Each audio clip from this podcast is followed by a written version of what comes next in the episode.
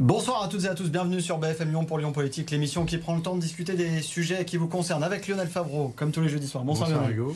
Directeur de la rédaction de, de Mac de Lyon et nos invités, ce soir trois invités, Antoine Pariset, bonsoir. Bonsoir. Porte-parole de la Confédération Paysanne du Rhône et maraîcher dans les coteaux du Lyonnais. Euh, Véronique Labi, bonsoir. Bonsoir. Vice-présidente à la FDSEA du Rhône, éleveuse à Orliena. Euh, voilà pour la précision. Et Fabrice Pankouk, bonsoir. Bonsoir. Vice-président à l'agriculture à la région. Évidemment, on va parler de, cette crise euh, agricole, donc tous ensemble. Euh, d'abord, question très simple, Véronique Labi. Qu'est-ce qui fait que ça a explosé maintenant et pourquoi? Bah, Ça grondait déjà depuis quelques semaines dans certains pays d'Europe. Et puis, euh, et puis euh, dans, en France, euh, il y a toujours ce problème de revenus qui est, qui est permanent, des promesses des politiques depuis de nombreuses années, puisque moi je suis installée depuis 2015, 2008, pardon, et que depuis 2008, c'est pas la première fois qu'on vient manifester, et que jusqu'à maintenant, les réponses qu'on a eues, elles n'ont pas fait évoluer énormément la situation des agriculteurs, puisque euh, un chiffre à retenir, en 30 ans, les agriculteurs ont perdu 40% de leurs revenus. Euh, donc euh, c'est quelque chose. On va revenir sur la rémunération. Antoine Pariset, même le président de la FNSEA, disait qu'il était surpris que ça démarre maintenant. Non pas que la colère court, mais que ça se déclenche aujourd'hui. Vous l'aviez plus anticipé à la Confédération paysanne? Alors la Confédération paysanne, il y a une couleur qui couvre depuis quelques mois qui est très forte. C'est avec la nouvelle PAC qui est tombée qui a littéralement déçu, voire énervé la Confédération paysanne, notamment parce qu'elle abandonne clairement l'agriculture biologique. Mm. Et ça fait aussi partie des raisons pour lesquelles on a des revendications à faire porter. Parce que ce qui est quand même formidable avec la situation politique dans laquelle on est, c'est que personne n'est content. Je veux dire, personne s'y retrouve dans cette nouvelle PAC. Tout le monde est d'accord pour dire qu'il faut changer de modèle, qu'il faut changer de système et qu'il y a des problèmes. Donc nous, à la Confédération paysanne, on a pris le temps de discuter pour savoir qu'est-ce qu'on faisait, comment on faisait. On y va dans le mouvement avec nos revendications aussi et avec plein de revendications communes. On est très très content et très fiers de pouvoir parler d'une seule voix très régulièrement. Oui, parce que ce qu'il faut dire, c'est que la Confédération paysanne a appelé euh, hier soir à se mobiliser. Donc l'idée, c'est de faire, euh, de faire un seul bloc euh, pour après essayer de, de négocier. L'idée, justement, c'est de porter des revendications communes. Je veux dire, on a l'occasion d'avoir un front syndical agricole qui est uni sur certains sujets. Il faut les porter jusqu'au bout. Je veux dire, on constate tous qu'il y a un problème avec le libre-échange. On constate tous qu'il y a une concurrence déloyale au niveau des produits alimentaires. Et maintenant, il faut faire quelque chose. Donc, on va manifester ensemble pour ça. Ce qu'il faut préciser peut-être à ceux qui ne connaissent pas le monde agricole, c'est que vous n'êtes pas souvent d'accord avec euh, la FNSEA, qui est considérée comme syndicat majoritaire, on va dire plus traditionnel. Vous défendez une agriculture dite plus paysanne. Euh, donc, vous avez parfois des divergences. Et là, il y a un front, euh, un front commun. En tant qu'élu, vous avez senti monter cette colère. Est-ce que le déclencheur, c'est l'attaque sur les, le gazole non routier? Est-ce qu'il y a quelque chose qui vous semblait vous alerter? Je crois que le sujet, il est effectivement global. Alors, euh, nous, on a la manière avec laquelle on conduit notre, politique agricole du côté de, la région. Euh, on est au contact du terrain euh, toutes les semaines, évidemment, et, on entend un certain nombre de choses. Moi, je crois que ce qui est indispensable dans cette affaire, c'est de se dire d'abord qu'il faut qu'on ait de la considération pour ceux qui produisent et ceux qui nous nourrissent. et ça, c'est un véritable sujet. Derrière, il y a des tas d'autres sujets qui peuvent être évoqués, mais c'est quand même un lieu commun. La deuxième chose qui me semble importante, en tous les cas, c'est comme ça que nous les construisons, ces politiques régionales, c'est d'avoir de la cohérence. On ne peut pas d'un côté euh, considérer qu'il faut renforcer un arsenal normatif euh, à tout bout de champ et d'un autre côté dire il faut produire euh, pour assurer la souveraineté alimentaire. Il y a un moment donné où il faut qu'on ait un discours de cohérence. Si on souhaite qu'il y ait de la production, et, là je parle d'une production au sens très général, eh bien il faut qu'on puisse donner à ceux dont c'est le métier les conditions de pouvoir le faire et la juste rémunération. Parce que les conditions de le faire, c'est euh, comment est-ce qu'on parle du foncier, comment est-ce qu'on parle euh, des, règles qui mmh. permettent de, réaliser, euh, et puis ensuite la, question de la rémunération qui est évidemment très claire. Justement, on va y revenir et on va revenir sur le fond du sujet, notamment aussi les, les normes dont on voudrait parler. D'abord, juste pour parler de ces blocages, parce que c'est aussi l'actualité du, du moment. quelle est votre position, vous, là-dessus? Est-ce que vous les soutenez en tant que vice-président à la région? Eh ben, Je les soutiens. J'étais à Limonest cet après-midi, euh, justement parce que je voulais euh, d'abord leur dire mon soutien de manière très claire, euh, et puis échanger naturellement sur ces sujets qu'on a peut-être moins vus à d'autres moments, et puis faire un état de la situation. On en est où après ces, quelques journées et, ce regard qu'il faut porter de manière globale, on en est où aussi sur notre territoire? Moi, je suis là pour parler des politiques qu'on mène avec la région. Mm. Euh, et, et donc de pouvoir bien segmenter euh, des sujets qui sont de ressort national. Et puis ce qu'on a fait avec la profession, dans, dans sa grande diversité d'ailleurs, et sur la totalité des filières. Vous évoquiez le, le bio, nous on a signé un plan en, en faveur de l'agriculture bio euh, il, y a, il y a quelques mois seulement, euh, et donc de bien pouvoir segmenter et de regarder où sont les sujets qui peuvent nous intéresser plus directement à la région. Juste une, une parenthèse sur ces blocages quand même. Est-ce qu'il n'y a pas un peu un deux poids deux mesures entre la, la constatation sur les blocages des agriculteurs et la façon dont on traite les militants écologistes, par exemple, quand ils bloquent les routes? Ben, je crois que là, on- le sujet qui nous intéresse aujourd'hui, c'est que l'agriculture euh, fait front. Et, et je trouve que votre plateau est très bien équilibré, euh, puisque l'agriculture, d'une manière générale, fait front. Ceux à qui on demande de nous nourrir au quotidien euh, sont ensemble dans, dans une même problématique de dire euh, nous sommes mal considérés, la rémunération n'est pas au rendez-vous, et on nous met plutôt des bâtons dans les roues que des, de l'huile dans les rouages. Mais la question, c'est la mensuétude dont bénéficieraient les agriculteurs quand ils manifestent par rapport à d'autres corporations. On entendait les camionneurs se plaindre, euh, par exemple, sur les blocages aujourd'hui. Et on peut toujours se plaindre. Les contextes politiques sont pas forcément les mêmes non plus à un moment et à un autre dans le pays. Enfin, Il suffit de regarder l'état général de la situation euh, pour qu'on puisse comprendre qu'effectivement, euh, peut-être que là, il faut écouter un peu ce qui est occupé de se passer. Euh, il y a une parole qui est attendue. Moi, je suis pas là pour répondre à la place des autres, mais il y a une parole qui est attendue. Euh, sans doute qu'il y a une réflexion et que ce temps de la réflexion, bah, c'est celui euh, pendant lequel il faut considérer que ces blocages, ils sont là et il faut vivre avec. Alors aujourd'hui, c'est quel poids l'agriculture euh, dans le Rhône, euh, dans la région, en termes de nombre d'exploitations? Est-ce que c'est en baisse? Est-ce qu'il y a des difficultés aussi de renouvellement? Alors, dans le Rhône, enfin, ce qui est formidable, c'est qu'on a une agriculture qui est très diversifiée, contrairement à d'autres territoires. On a à peu près toutes les productions agricoles qui sont représentées sur le territoire, en fait. Avec globalement des fermes qui sont assez petites, avec une euh, quantité importante de fermes dans le- en Beaujolais aussi, parce qu'on est quand même un, terroir viticole, et pas, des, pas des moindres. Il y a environ 4000 fermes. Et on en perd à peu près euh, 2000 tous les 5 ans. Enfin, sur, les, der- sur les dernières décennies, avec, avec du remembrement. Donc la perte, la disparition, elle va très très vite. C'est pour ça qu'on, quand on parle d'agriculture, il y a un sujet sur lequel il faut qu'on ait toujours en tête, c'est l'avenir. Et l'avenir, c'est l'installation. C'est les jeunes, euh, les jeunes paysans, voilà. Mm. Et pour ça, on a besoin justement de soutien politique de toutes les structures et associations pour arriver à installer des jeunes, parce que nous, on est là pour produire et aussi pour faire donner envie aux futurs paysans de vouloir s'installer. Est-ce que vous avez ce même diagnostic de diversité?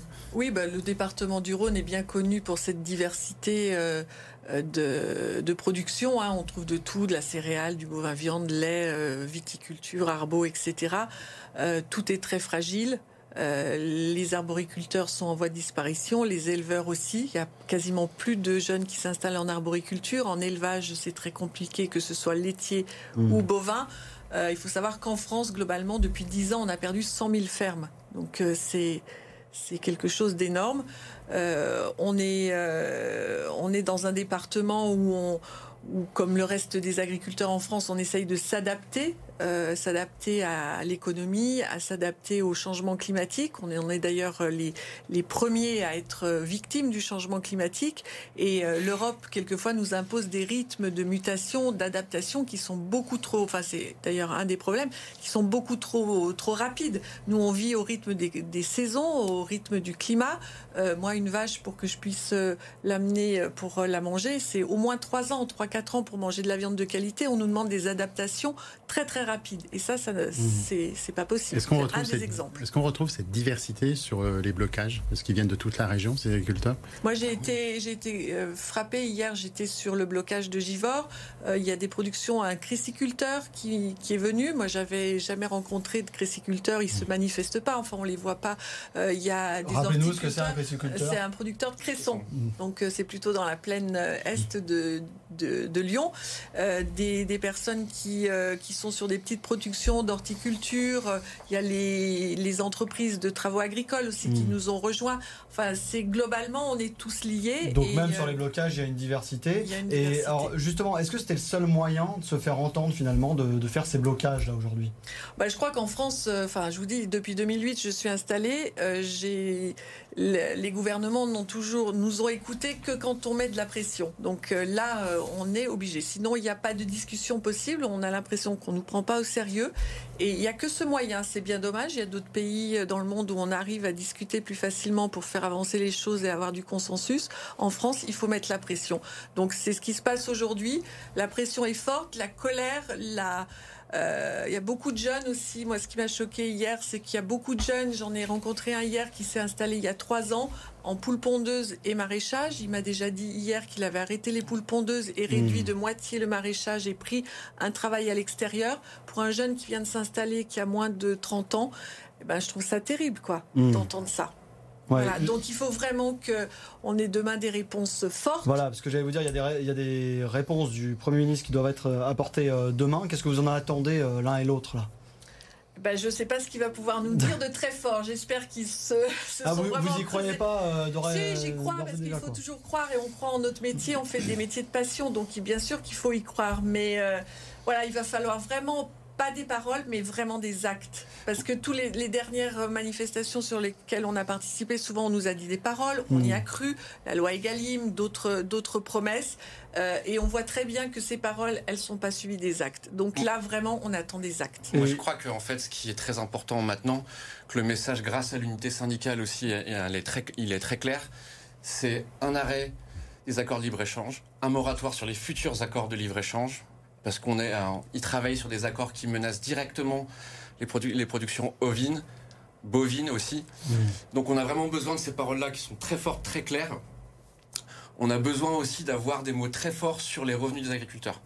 Nous, à la Confédération paysanne, je pense qu'on se rejoint avec la FDSEA sur certains sujets, notamment celui-là, la question des prix. Ce dont on a besoin, c'est des paroles fortes. Par exemple, on, peut, on veut parler de prix plancher. Prix plancher on, veut, on veut parler de prix minimum d'entrée, à savoir que maintenant, sur le territoire français, si on importe une production agricole, on doit, ils ne doivent pas pouvoir la vendre moins cher que ce qu'elle coûte à produire en France.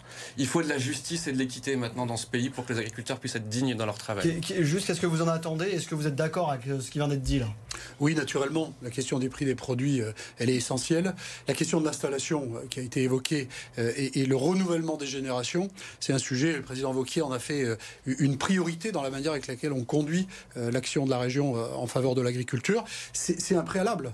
Je veux dire, si on n'a plus d'exploitants, il ne se passe plus rien derrière.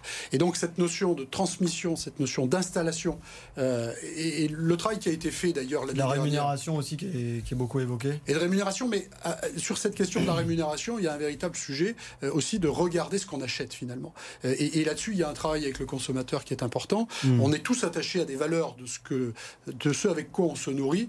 eh bien, les produits de qualité, ils sont plutôt chez nous. Quand on regarde comment c'est fait sur nos territoires, c'est fait de manière très qualitative. Et si c'est pas fait chez nous, on le fait venir d'ailleurs. Et si on le fait venir d'ailleurs, eh bien, il y a toute une chaîne de logistique qui a un coût, qui a une incidence en termes d'empreinte carbone, parce qu'on va faire rouler des, camions, par exemple, euh, pour transporter ces nourritures. C'est absolument important de, le rappeler. Donc vous dites la qualité doit être euh, corrélée au niveau de rémunération. En tous les cas, il faut savoir ce qu'on achète. Parce que à, un tout petit différentiel de prix, quand bien même il existe, il faut savoir ce qui est derrière. Et si on rémunère des intermédiaires et de la logistique, c'est pas la même chose que si on rémunère celui euh, et celle euh, qui fait le travail sur le territoire. Parce que derrière tout ça, derrière cette question de, de, la production en local, il y a la ruralité. Derrière cette question de la ruralité, il y a un sujet dont malheureusement on ne parle pas assez, qui est celui de l'aménagement du territoire. Mmh. Maintenir des outils de production sur nos territoires, maintenir des outils d'abattage, puisque ça en fait également partie, tout ça contribue à un moment donné, avec d'autres éléments, à ce qui fait la, la vie locale sur les territoires. Vous avez parlé à plusieurs reprises des questions des revenus on parle aussi beaucoup de subventions et on entend vos collègues dire on préférerait vivre de nos travail que de subventions. Donc est-ce que ces subventions, parce que l'agriculture a une image d'un métier très subventionné, est-ce qu'elles sont distribuées à l'envers Mais parce qu'il y a quelque chose qui est très clair. Vous parliez de faut regarder qu'est-ce qu'on mange, faut regarder d'abord pour qui on vote. Ça c'est la base en fait. Et euh, pour nous, il y a quelque chose qui est clair, c'est que ce système-là de subvention, il a, été, il a été décidé, il a été mis en place, et c'est pas, pas avec l'aval de tous les agriculteurs. Le problème, c'est que l'agriculture, maintenant, c'était une variable d'ajustement dans des conflits géopolitiques, on le voit avec l'Ukraine, etc. Mmh. Nous, ce qu'on demande, c'est de considérer non pas comme un outil de gestion de la politique nationale et internationale, mais en tant que travailleur qui doit réclamer dignité dans notre travail. Donc ça veut dire que oui, il y a un problème. L'agriculture est très subventionnée, mais les agriculteurs le vivent mal. Parce qu'à chaque fois qu'il y a un souci, on va dire, on va faire une subvention pour ci, remplissez un dossier pour ça. Et le ras-le-bol qui s'exprime, il est là aussi, de dire qu'on fait que des papiers à la fin. et nous, on ne veut pas faire des papiers, on veut un revenu digne. Ça commence par changer le modèle économique hmm. avec une protection économique pour l'agriculture en France. Et pourquoi la loi Egalim a loupé son objectif? Parce qu'elle était censée rééquilibrer et accorder un meilleur revenu aux agriculteurs à la base. Je pense qu'il y a un moment, il y a peut-être un défaut de volonté. Du côté de la grande distribution, d'accord comme ça Probablement. Je veux dire, il faut quand même, faut quand même constater, je veux dire que par exemple Lactalis, euh, Emmanuel Beignet fait partie des plus grandes fortunes de France. Et que sa fortune a cessé d'augmenter avec la, la fin des quotas laitiers. C'est-à-dire que plus on presse le travail des agriculteurs, plus la grande distribution s'enrichit. Donc, il ne faut pas faire Saint-Cyr pour comprendre qu'il y a quand même un mmh. problème dans la répartition Il y a aussi la, question des normes que, vous dénoncez et en même temps, vous parlez d'agriculture biologique. C'est quand même une tendance des consommateurs à chercher en circuit court, en bio, en qualité, comme vous le disiez tout à l'heure. Du coup, est-ce qu'il n'y a pas une contradiction quand on voit euh, des agriculteurs, premières victimes du réchauffement climatique, euh, protester contre les normes sur l'environnement? Je pense que, par exemple, par rapport aux normes, il ne faut pas avoir un point de vue euh, réducteur. Nous, avec la Confédération paysanne, par exemple, on s'est battu sur une norme qui concerne l'élevage de volailles, les œufs, dont Véronique parlait tout à l'heure. C'est une norme sur la salmonelle, si vous voulez, qui, est extrêmement contraignante pour les producteurs et qui est en train littéralement de décimer la production de volailles en Auvergne-Rhône-Alpes. Littéralement. L'exemple que Véronique disait est juste, on en connaît plein d'autres. Pourquoi? Parce que cette norme, elle est calquée sur le modèle agro-industriel et pas sur le modèle d'élevage plein air si vous voulez. Hmm. Donc c'est ces normes-là, en fait, qui font du mal. Les normes environnementales, on veut produire de la qualité, on va les accepter. Après, il faut qu'on soit protégé dans nos revenus, dans nos produits pour produire de la qualité. là, vous n'avez pas le même point de vue euh, entre la FNSEA et la Confédération paysanne. Les normes, les normes sont un outil. Et je veux dire, il y a des normes qui sont bénéfiques pour l'agriculture, il y en a qui ne le sont pas. Et j'alerte sur la salmonelle parce qu'on a fait beaucoup de travail là-dessus et le message ne passe toujours pas au ministère l'élevage de plein air est en train de disparaître en France si on ne s'attaque pas à cette norme salmonelle. Mmh. Véronique Labi. Oui. D'abord une réaction et après vous avez un cas, vous, très concret euh, sur la problématique des normes. Sur la problématique enfin, des normes, de l'aménagement du territoire notamment. Non, je voudrais simplement dire que l'agriculture française, on le souligne chaque année, est une des plus belles agricultures du mmh. monde. Qui a les, et ce sont entre autres les différentes normes de, de bien-être animal, de, de mieux pour l'agriculture qui ont fait monter en gamme l'agriculture française. Donc euh, ça, c'est très bien. Mais aujourd'hui, nos productions ça a un coût de produire très bien comme ça et on n'est pas euh, sur les sur les marchés mondiaux, sur la mondialisation, on n'est on est plus on n'est plus dans une bonne hmm. concurrence. Donc du coup, euh, avec l'inflation qu'il y a, ben, les Français vont chercher quand même le plus bas prix et euh, c'est de l'importation. Donc là, on, va parler de la rémunération juste après. Mais oui, vous, sur votre problème, vos problèmes du quotidien bah, Un problème du quotidien, euh, nous, on a un élevage de volailles plein air euh, sur Orliena. L'aménagement du le plan de local d'urbanisation ne nous permet pas aujourd'hui de garder nos poulaillers. nous avons cinq poulaillers de 400 poulets. Aujourd'hui, nous allons arrêter au mois de mai. Parce Pourquoi? On arrête tout simplement parce que le, la, il n'y a pas la volonté politique de la mairie d'Orliena de faire une modification de PLU pour qu'on puisse exister. On allait installer une troisième personne sur la ferme. Euh, on arrête, on, a mis en vente nos poulaillers. Donc c'est dans ce sens-là où on marche sur la tête complètement. On veut de l'agriculture, mais on ne veut pas rien faire évoluer. Donc euh, il faut que les. Et pourquoi la modification du, là, du, plan local d'urbanisme, elle n'est pas, pas possible? Eh je on ne comprend pas. On a eu hmm. plusieurs entrevues euh, avec le maire d'Orliena. Il y a un moment, on, on, a bien discuté, mais il ne veut pas. Pourquoi je ne sais Donc pas. Votre élevage. Euh, euh, l'élevage de volailles s'arrête euh, au mois de hmm. mai. Fabrice Pancook, juste vous entendez vous cette colère là, vous comprenez cette colère notamment sur les sur les différentes normes qui. c'est évident, d'autant qu'on a, on, se donne des contraintes supplémentaires. Je sors d'un rendez-vous là où on évoquait cette question des IED, qui est un grand sujet d'actualité sur les émissions, sur les, émissions des, productions, et ça concerne notamment la, volaille et, les porcins, hmm. où on se rend compte qu'aujourd'hui, finalement, en France, on, on a mis, on a mis des seuils qui sont supérieurs à ceux qui sont pratiqués ailleurs en Europe. Ça veut dire qu'en réalité, euh, on demande euh, chez nous d'être plus performants. Euh, être plus performant sur cette question-là, ça suppose des investissements supplémentaires. Et les investissements, on ne peut pas, ou très difficilement, les supporter sur des petites exploitations. Et ce qui veut dire que c'est fatalement la prime aux, grosses mmh. installations. Antoine Pariset, vous disiez tout à l'heure que les agriculteurs étaient prêts à respecter certaines normes environnementales. Ce qui a beaucoup surpris, c'est qu'il y avait un plan éco-phyto lancé par le ministère de l'Agriculture dans un plan de transition agroécologique et que selon ces chiffres, le, nombre de, ce qui est pesticides, etc., la, consommation a plutôt augmenté. Donc, est-ce que, mmh. comment ça s'explique? Je pense qu'il y a une des raisons principales à ce sujet-là, c'est qu'on est face aussi à un dérèglement climatique, à une météo qui change. Et à l'heure actuelle, euh, pour beaucoup d'entre nous, malheureusement, je veux dire, c'est dans l'usage encore plus intensif de phytosanitaires qu'on trouve certaines réponses. Vous n'avez pas le choix, quoi. Pas le choix, si, on a toujours le choix, mais je veux dire, il y a, on a un travail qui est compliqué. Tout le monde n'a pas forcément les moyens financiers non plus de changer de système du jour au lendemain. Donc, ce dont on a besoin sur ces questions-là, c'est pas d'un plan, c'est pas d'annonce, c'est d'une vision, c'est d'un cap. C'est qu'est-ce qu'on fait, qu'est-ce qu'on veut pour plus tard? Nous, ce qu'on veut, c'est, ça me semble évident avec la conf paysanne, mais avec tous les agriculteurs, c'est aller vers le mieux. On veut pas moins bien faire, on veut mieux faire. Donc pour ça, il faut nous protéger encore une fois. Sur les phytos, on arrivera à en sortir. C'est une, c'est une vue qu'il faut avoir en tête. Il faut sortir des phytosanitaires. On n'a pas le choix. On pourra y arriver. On a prouvé que dans toutes les productions, on pouvait le faire. On peut garder 2-3% pour certaines zones ou productions qui peuvent être mmh. compliquées, mais on peut faire sans. Maintenant, il faut le marché pour ça. Il faut avoir les protections pour ça. La, question est, il y en a qui se lancent quand même. Comment on, a, comment on organise le marché hmm. pour changer les choses? Parce que dans les années 90, on a organisé le marché pour tout déréguler, pour tout mettre en l'air.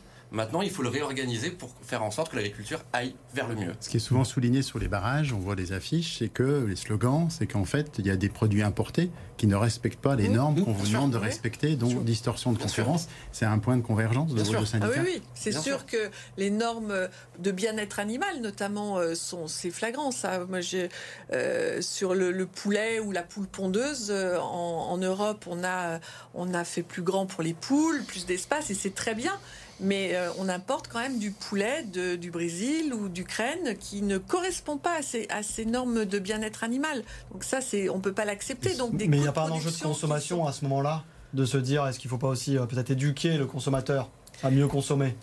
Oui, bah, bien sûr, il faut toujours aller vers, vers le mieux, et, hmm. mais il faut pouvoir l'acheter. Donc euh, la, production d'un poulet en Ukraine ou au Brésil n'a pas le même coût de production qu'un poulet euh, en, la question des, ou en Europe. La question des phytosanitaires, vous êtes d'accord avec votre euh, collègue On va vers leur diminution, disparition, parce qu'il y a quand même eu des fortes polémiques sur le glyphosate, sur les nécotinoïdes, hmm. sur lequel votre syndicat est intervenu plutôt pour parfois obtenir des dérogations, pour certaines cultures en tout cas. Alors on a, on a déjà fait, on, vous dites que on a que la, enfin, la consommation consommation de ces produits a augmenté, mais mm. quand même dans, dans le département du Rhône, et c'est ce que je connais le mieux, on voit quand même que tout le monde est monté en gamme et essaye de, de, s'en passer parce que ça coûte cher aussi. Il faut, faut, penser à ça. Acheter des, des, produits phytosanitaires, ça a un coût qui a été élevé, qui a été augmenté, euh, comme les engrais, comme euh, plein d'autres produits, comme le GNR, comme l'électricité. Victime de l'inflation aussi. C'est victime de l'inflation. Donc, bien entendu que c'est mieux quand on peut, quand on peut euh, s'en passer. Mais aujourd'hui, il y a certaines productions qui sont dans l'impasse. On nous interdit, mais on ne nous donne pas de solution.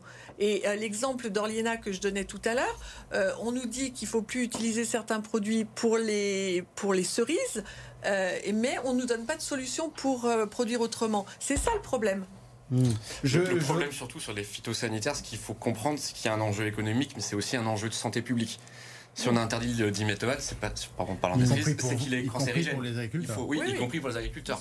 Donc, encore une fois, je veux dire, sur ces sujets-là, en fait, ce qui est très important, c'est de comprendre que c'est comme pour le dérèglement climatique, c'est les agriculteurs qui en sont les premières victimes, en mm. fait. Donc, c'est comment faire pour que nous, on vive mieux notre métier aussi à ce niveau-là. Fabrice Pancook bah, Je peux être que complètement d'accord. Il y a un truc qu'il faut absolument jamais oublier, c'est que ce plus beau métier du monde, c'est celui qui est au service du vivant. Le sol, c'est un support vivant. On a des animaux, on a des végétaux, on est au service du vivant de manière constante. Et derrière cette question des phytos, etc., euh, on a un propos un peu définitif parce qu'il est globalisant. Euh, nous, les humains, quand on est malade, on se soigne. Et tout le monde fait une manif quand on veut fermer une pharmacie. Et mmh. tout ça est tout à fait normal.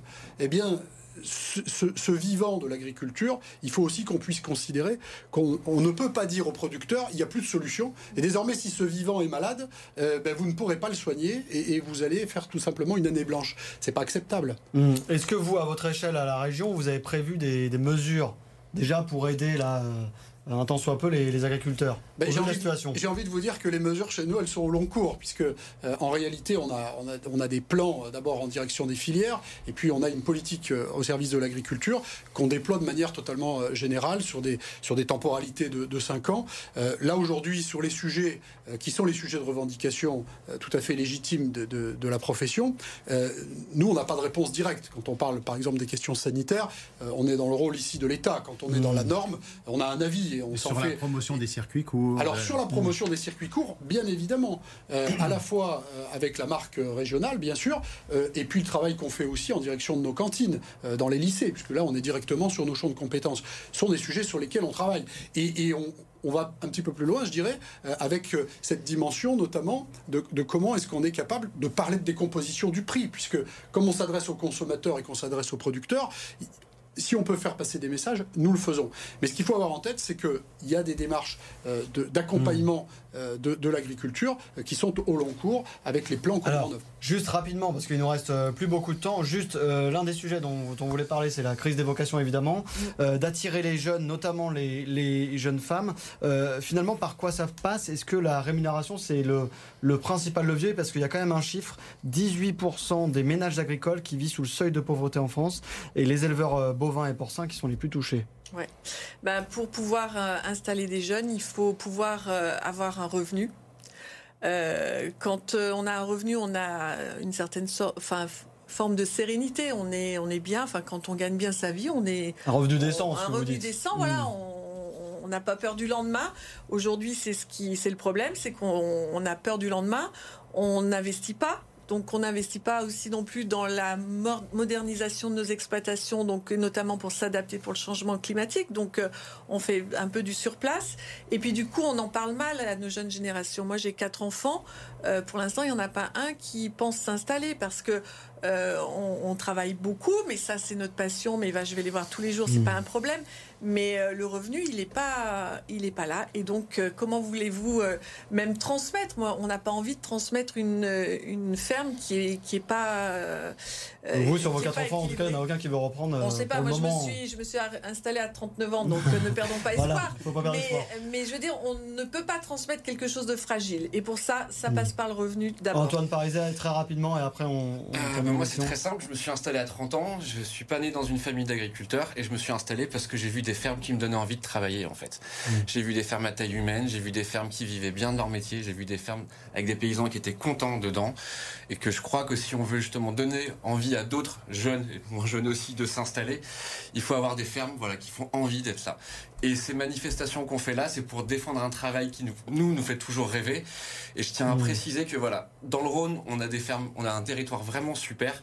Et que ce qui est important maintenant, c'est d'arriver dans cette lutte à comprendre qu'il y a un syndicat, malheureusement, qui la FDSEA, enfin la FNSEA, un président qui est quand même un céréalier de 700 hectares et je suis pas sûr qu'il hmm. entende bien le discours et les revendications de base des paysans. On, va rester sur le message positif que vous avez dit pour euh, en, mot de la fin. Merci beaucoup d'avoir été avec nous, merci à vous de nous avoir suivis, merci Lionel et on se retrouve la, la semaine prochaine pour Lyon Politique.